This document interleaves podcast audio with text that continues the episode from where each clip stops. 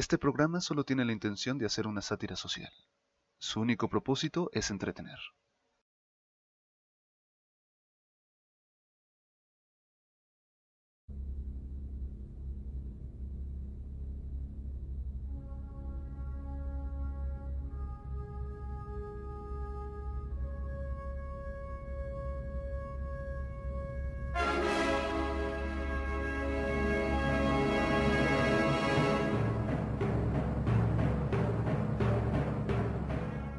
Desde el inicio de los tiempos, la humanidad ha buscado formas para vivir en paz con su existencia.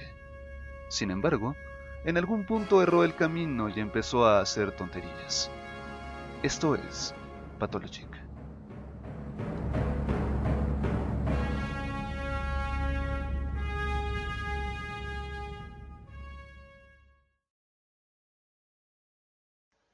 Cada año la humanidad celebra haber podido pasarlo.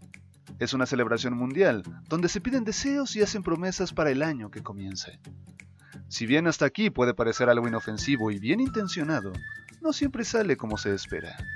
Para empezar, ¿cómo se vería este ritual desde una perspectiva externa? ¿Qué está pasando en ese planeta?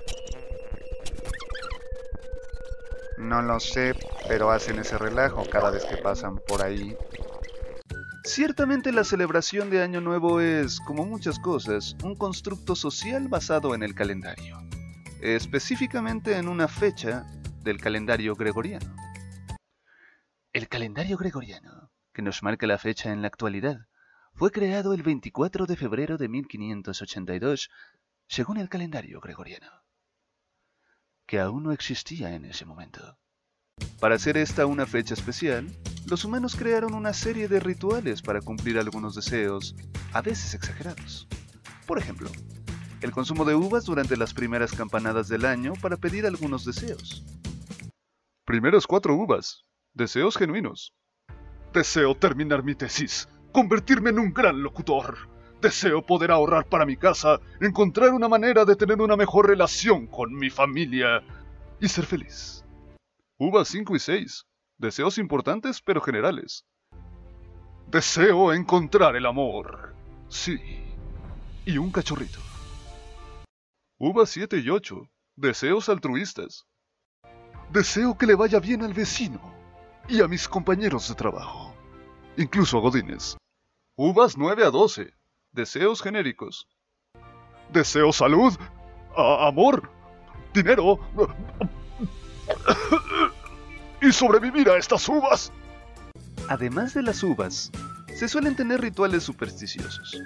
Por ejemplo, sacar la maleta para tener más viajes en el año.